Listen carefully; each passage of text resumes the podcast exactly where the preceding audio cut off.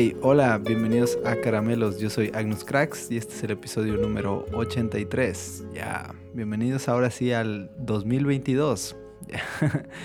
Todo el mundo sabe que el año realmente empieza después del día 6 de Reyes, después de partir la rosca. En México partimos la rosca y hay una tradición en la que dentro de la rosca hay escondidos unos pequeños muñequitos uh, que representan al niño Jesús.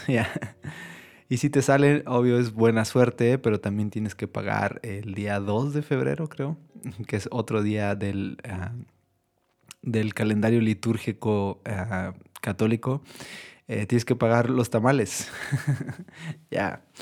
Ah, entonces si te salió el mono, pues bueno, hay que pagar los tamales y si no, bueno, pues eh, disfrutarás de los tamales, pero espero que tengas buena suerte si te salió el monito en estas fechas. Entonces les digo, todos saben que después del día 6 de Reyes ah, inicia realmente el año. Antes de eso, ah, las dietas no existen y todo eso se tiene que iniciar hasta el siguiente lunes después del día 6. Así que hoy iniciamos oficialmente el año, al menos para caramelos. Sí, me quedé en el periodo escolar.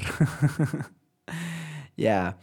Yeah. Pues hola a todos, hola a todas. Uh, sí, iniciamos este año uh, con un estilo libre. estoy leyendo un par de libros ahora y no los pude terminar, eh, pero tenía esto, esto en mente, así que antes de entrar a eso, pues nada más quiero animarlos a que puedan escuchar los episodios anteriores.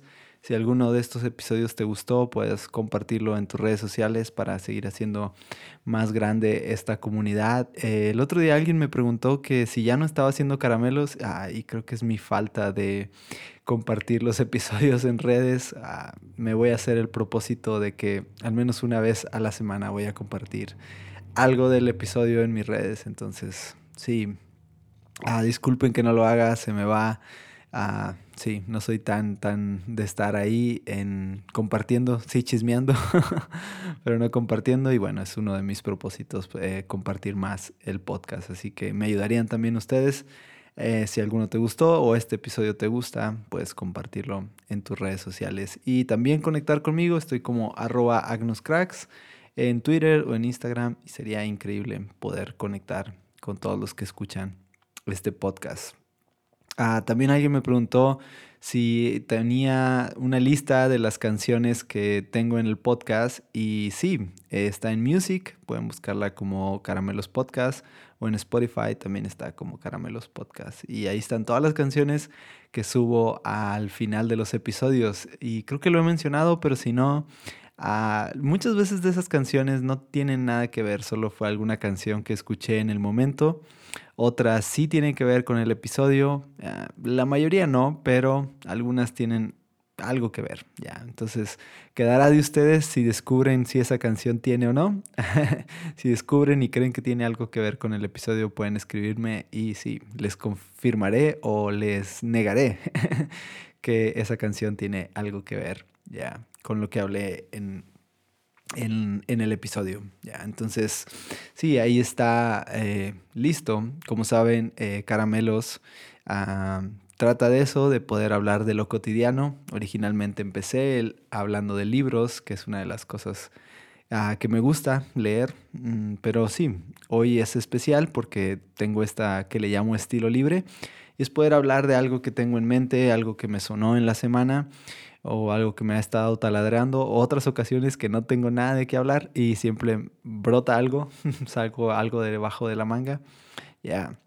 Y, pero esta semana sí tuve algo que me mantuvo pensando un par de días. Hasta el día de hoy, de hecho, sigo masticando a esa, esa pregunta. Y es que, como saben, te comparto en un webinar. El webinar es de estudios bíblicos. Lo que hacemos en ese webinar es a tomar algún libro o algunos pasajes de la Biblia y lo que hacemos es tratar de entender el contexto en donde fue escrito, por quién fue escrito, qué estaba pasando alrededor de eso. No son predicaciones, simplemente son estudios de lo que está sucediendo alrededor y que pues cada quien pueda tener su mejor interpretación y pueda servirle a, sí, para entender mucho mejor eh, lo que estaba en el texto bíblico. Justo ahora estábamos hablando de las siete iglesias de Apocalipsis y entonces me encontraba narrando acerca de, de, una iglesia y cómo ah, estaba situada esta iglesia en una ciudad muy importante y esta ciudad era muy envidiada por todos y entonces eh, conté algunas historias de cómo esta ciudad fue conquistada. Ah, entonces terminé toda la, historia, no les voy a hablar de eso. Ah, pueden escribirme y les paso el webinar si quieren. entonces, este, estaba haciendo todo este, ah, eh, eh, hablando de esta iglesia. Y termino mi participación y siempre al final dejo algunas preguntas que, que tienen que ver con lo que hablamos. Ah, pero me hicieron una pregunta que no tenía mucho que ver con la iglesia esta, ni con, ah, sí, con Apocalipsis, ni nada de eso. Y la pregunta fue, ah, ¿por qué conquistaban las ciudades antes? Ya. Entonces, de, momento, pues dije, no soy historiador y disculpen si hay aquí eh, arqueólogos o gente que estudie eh, arqueología o... Eh, antropología. Más bien es antropología, perdón, no arqueología. Sí, si hay antropólogos aquí o alguien que estudia antropología, discúlpenme, no soy experto en historia.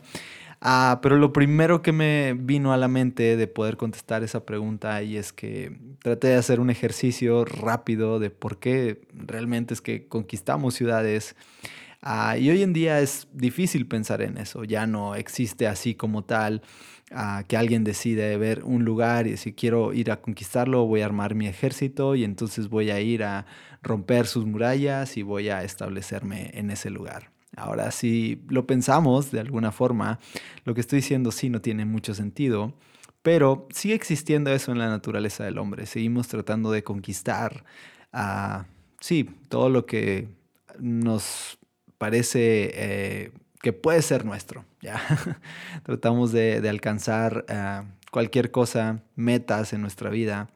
Y es como algo que está en nuestra naturaleza humana, algo que puso, sí, nuestro creador dentro de nosotros y que de alguna forma, pues, mm, la historia nos ha enseñado que no lo hemos hecho de la mejor manera y que hemos matado, que hemos ah, utilizado el mismo nombre de Dios para, ah, sí, alcanzar otros lugares y robar ah, identidades de otras personas y no sé cuántas cosas en la historia.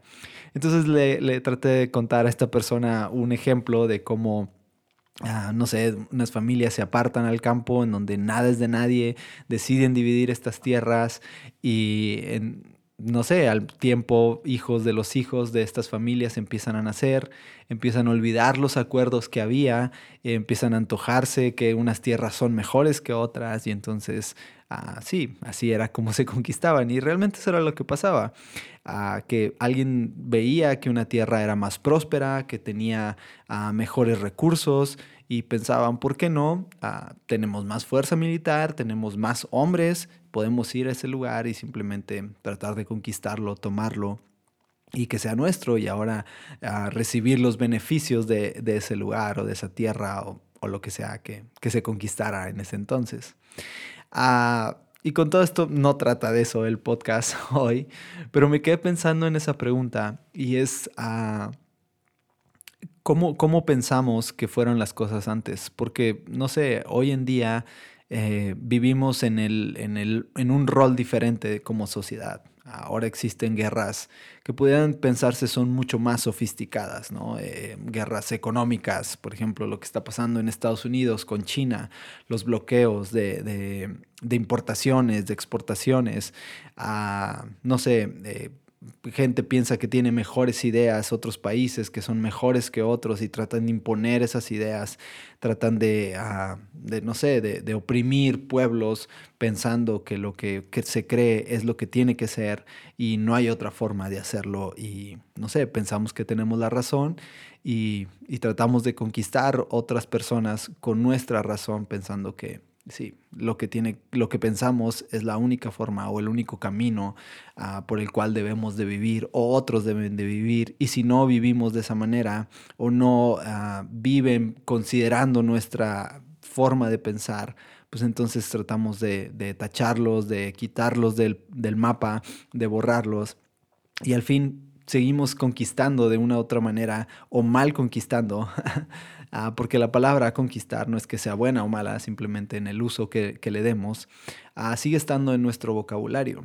Pero entonces, ah, teniendo esta parte humana y muchas otras más en, en nosotros, mm, pensé en una pregunta que que pudiera hacerle a toda la audiencia que está acá en Caramelos. Y es una pregunta que, yo en ese momento, después de estar rascando todo eso de la historia y pensando si contesté bien su pregunta o si traté de darle un buen panorama a esta persona, pensé en esta pregunta y es, ah, ¿cómo es Dios para mí? Ah, en este momento, justo en ese momento pensé, ¿cómo, cómo siento a Dios? Creo que esta pregunta la he hecho en Caramelos. Ah, en algún momento compartí ah, una predicación en la iglesia ya hace tiempo y estaba por iniciar y inicié así mi, predicación. Tomen unos minutos, unos segundos ah, y piensen cómo ves a Dios, cómo sientes a Dios. Entonces justo ahora quiero hacer esta dinámica con todos ustedes, pero quiero agregarles unas cuantas preguntas más a esta pregunta principal. Y la pregunta principal de nuevo es, ¿cómo es Dios para ti? ¿Cómo lo imaginas? Ah, cierra tus ojos o concéntrate, no sé. Date unos segundos para pensar, ¿cómo es Dios para ti?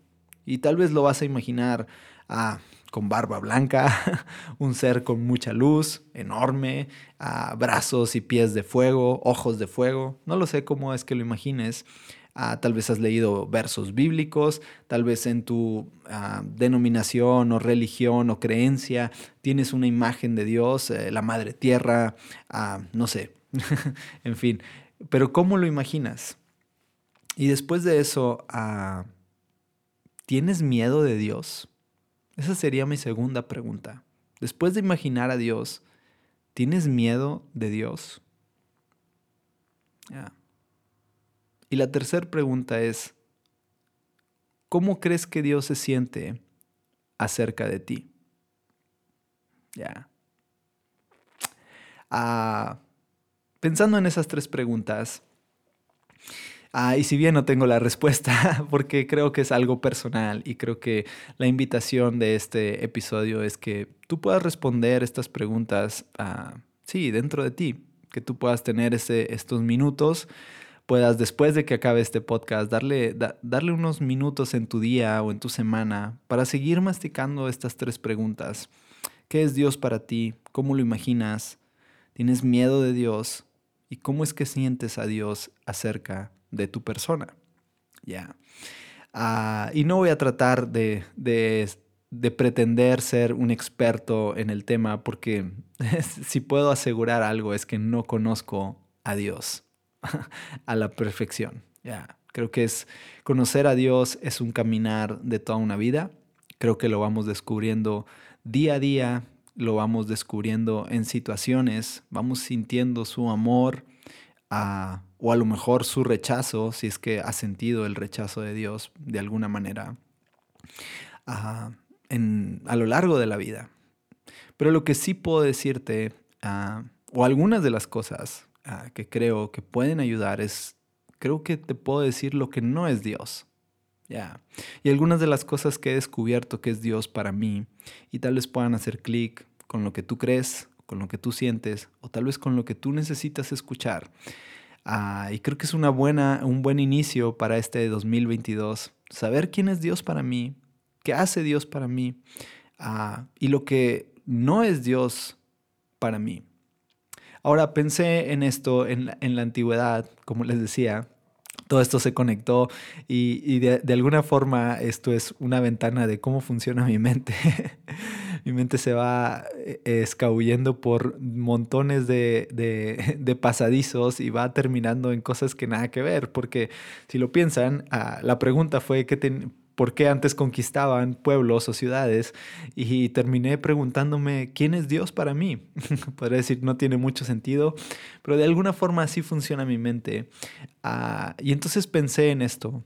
Ah, antes, en la antigüedad, mm, creo que también esto lo he hablado en Caramelos en algún momento, ah, pues no existía la Biblia como hoy la conocemos. Mucha gente dice, ¿quieres conocer a Dios? Entonces toma tu Biblia y léela y entonces vas a descubrir a Dios. Ahora, no estoy en contra completamente de esta, ah, eh, ah, ¿cómo se dice? De esta verdad, ¿sí?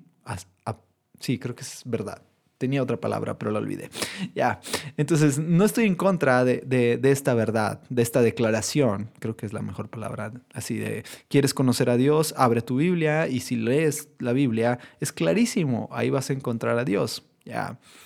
Ah, primero, creo que la Biblia no es clarísima. la Biblia está un poco confusa, puede ser bastante confusa si la leemos simplemente así, como que abro y quiero descubrir a Dios, porque vas a encontrar cosas no tan agradables al principio. Vas a encontrar cosas como Dios pidiendo que sacrifiques a tu propio hijo ya, si lo leo nada más así, leo la historia en Génesis, en donde Abraham ah, tiene un hijo, aparentemente Dios le pide que sacrifique a un hijo. Ya, entonces no sé si ese es el Dios que yo conozco. el Dios que yo conozco te pide que sacrifiques hijos. Ah, creo que no. Entonces, ah, con esto no estoy diciendo que la Biblia esté mal o que no debemos de abrirla y entonces descubrir a Dios. Creo que sí, creo que la palabra de Dios es una increíble herramienta para ayudarnos a descubrir quién fue Dios antes, lo que hizo, lo que sigue siendo y lo que va a seguir haciendo por los siglos y de los siglos.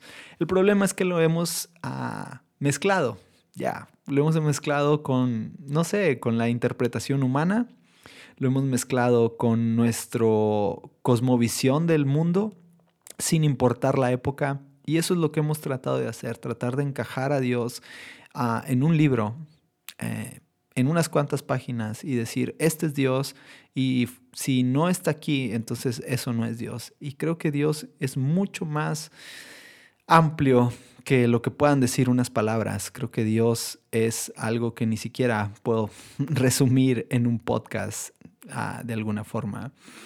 Ah, pero piensen en esto también. Mm, antes no existía la Biblia.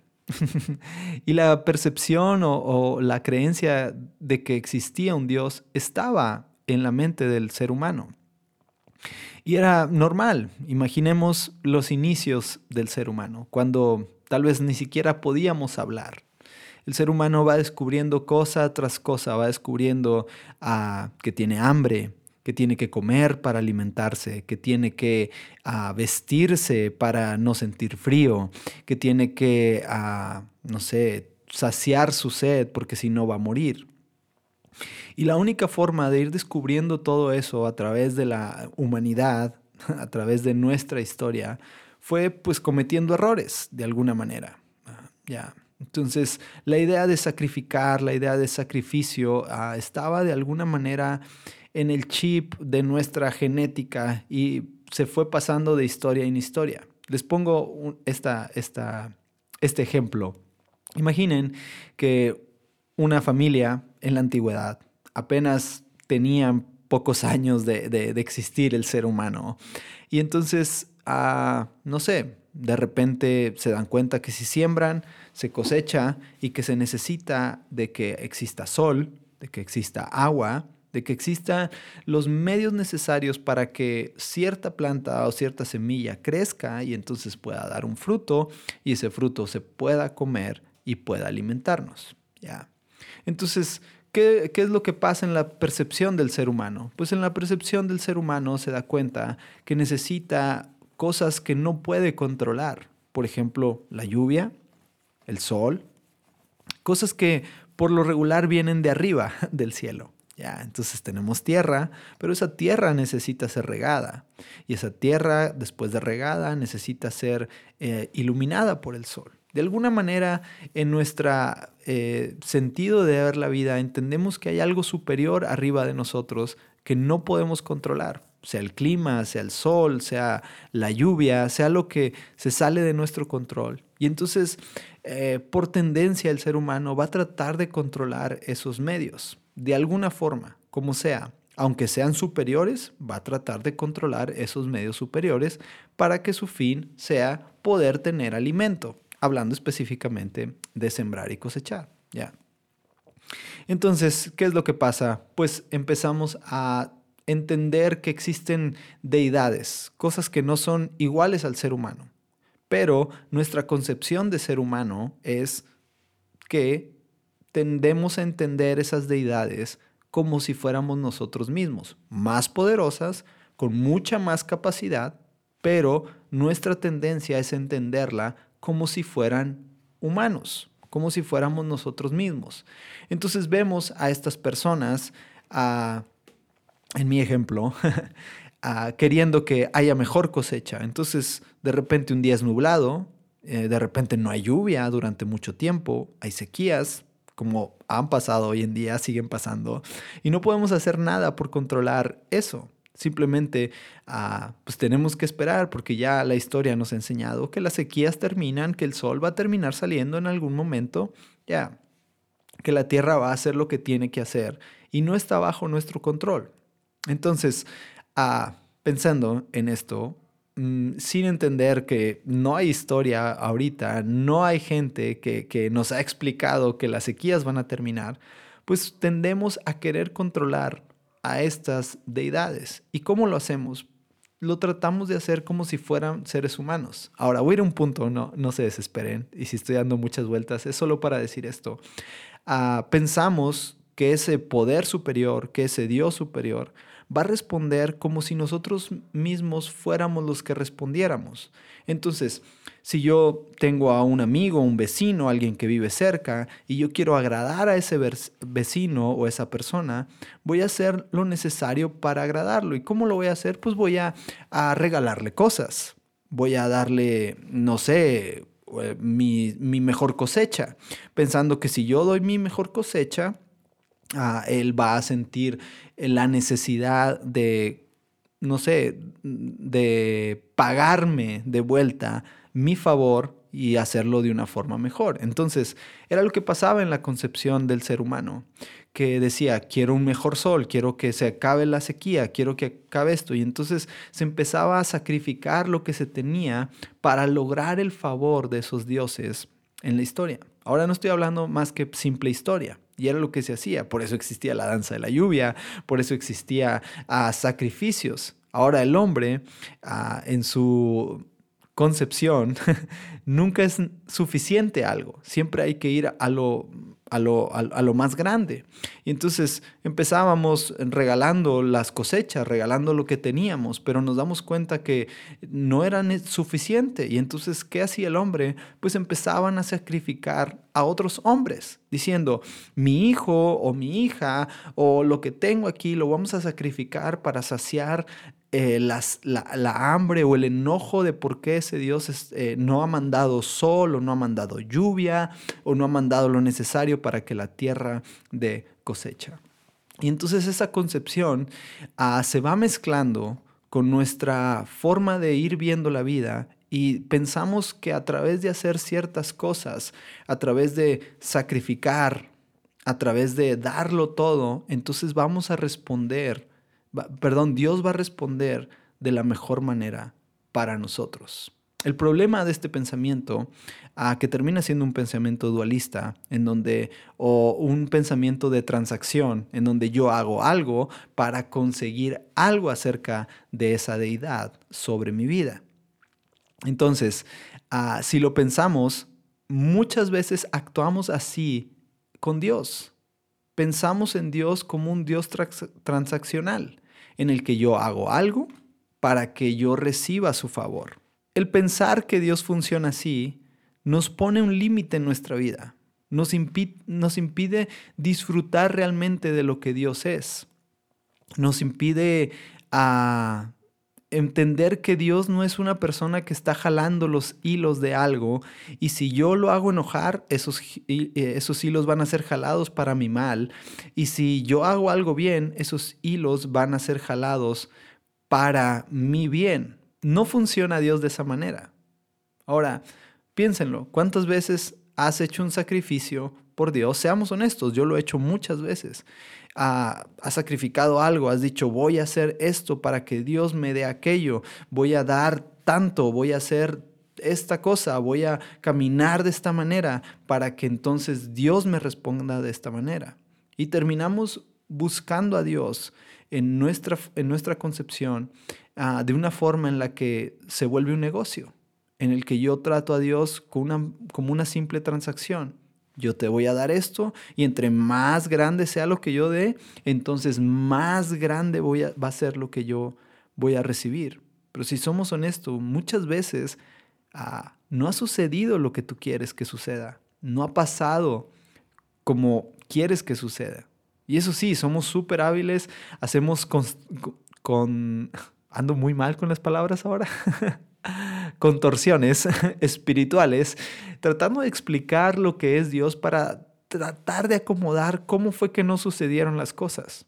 Entonces, hay una situación difícil en casa, ah, un familiar muere, entonces, o está a punto de morir, y tú dices, Dios, yo voy a hacer esto y voy a hacer aquello, y al final termina muriendo esa persona. ¿Fue tu culpa?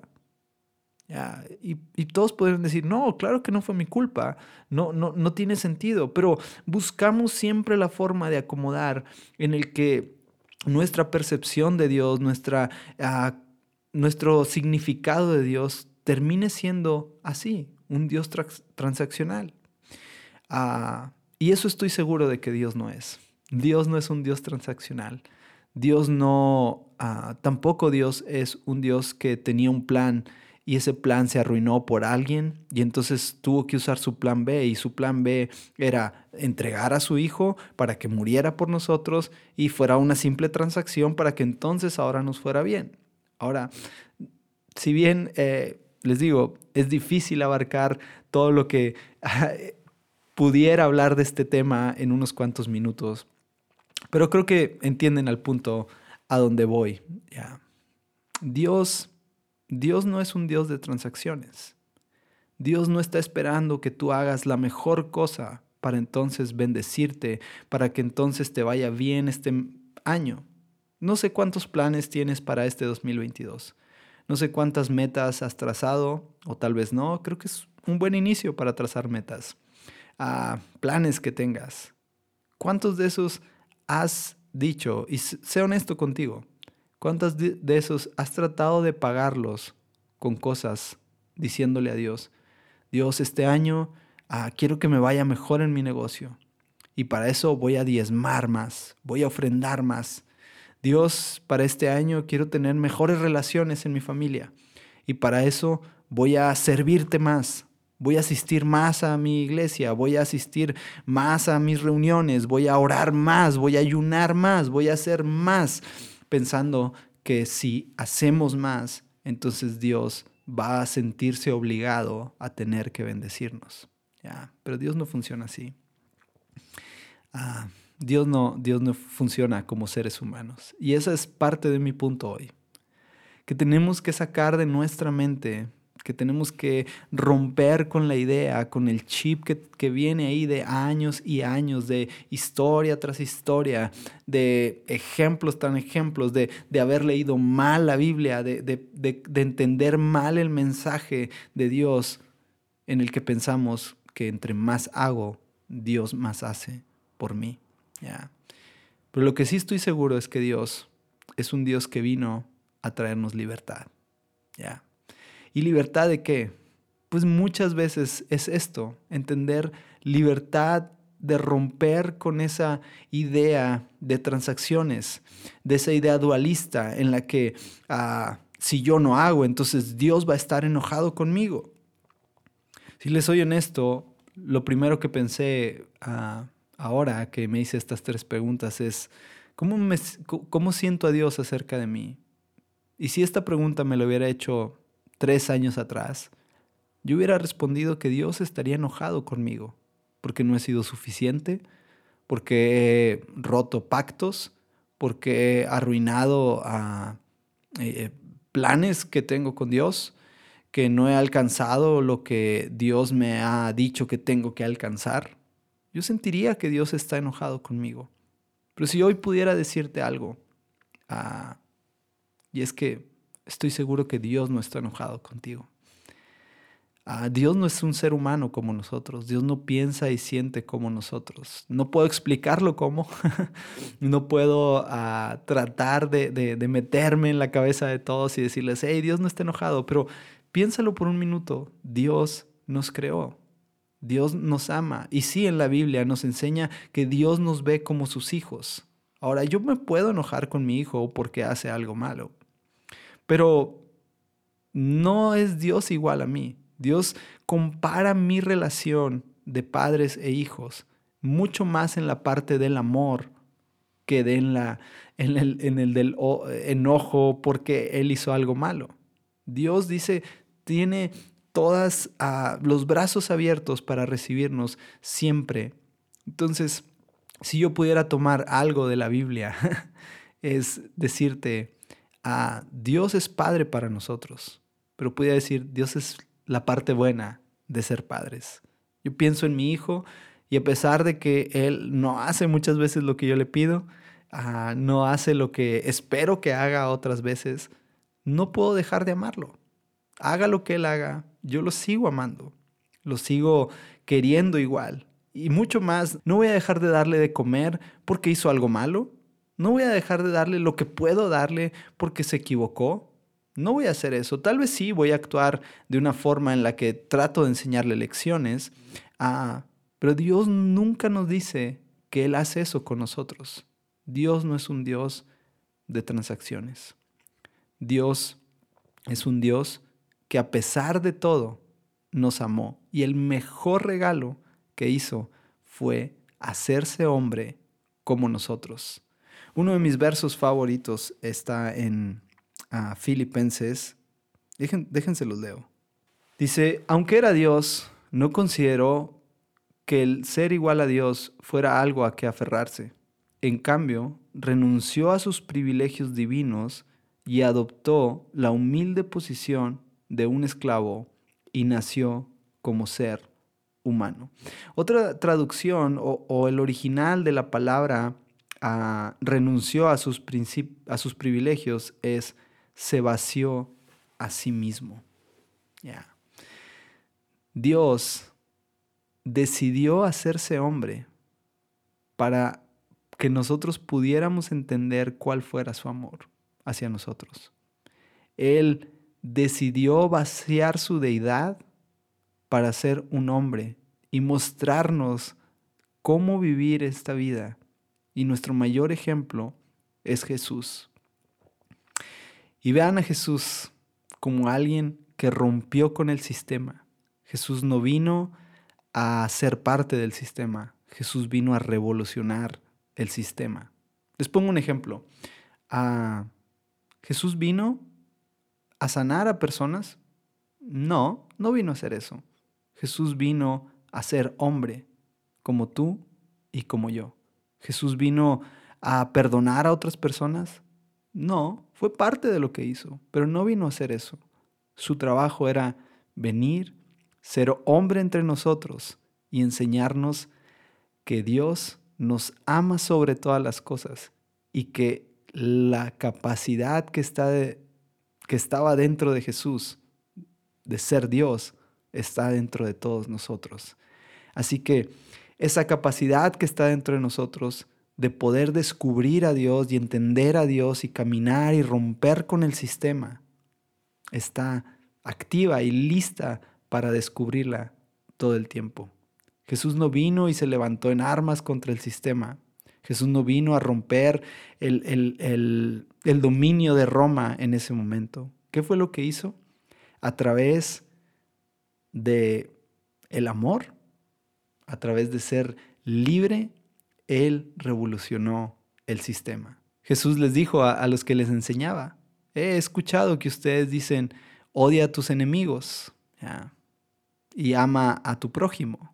Y Jesús les dice, no, no, no, yo te voy a dar un nuevo, un nuevo, un nuevo ah, dimensión de mandamiento y es, ama a tu prójimo y ama a tus enemigos. ¿ya? Ama a todos. Y esta es la cosa con Dios, que Dios nos ha traído libertad sobre todos nosotros.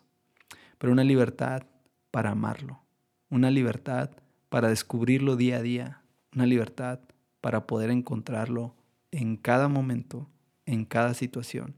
No importa si das o no das, no importa si oraste 10 horas, si ayunaste todo un mes, no importa lo que hagas, no puedes hacer nada para evitar que el amor de Dios te alcance. Así que si hoy pudiera responder una de esas preguntas para ti, quisiera decirte, no tengas miedo de Dios.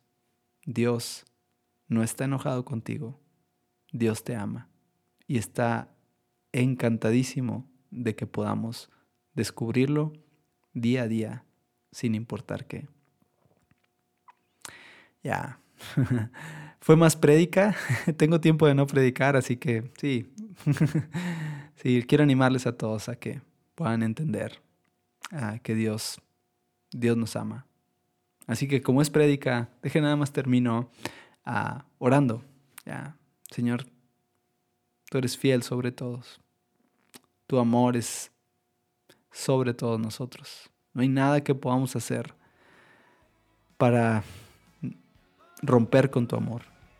Hiciste todo por nosotros, lo diste todo. Que podamos ser sensibles a la libertad de tu amor. Que podamos romper con ideas de acerca de cómo eres, de acerca de cómo pensamos que tienes que ser y tratar de romper con ese Dios transaccional.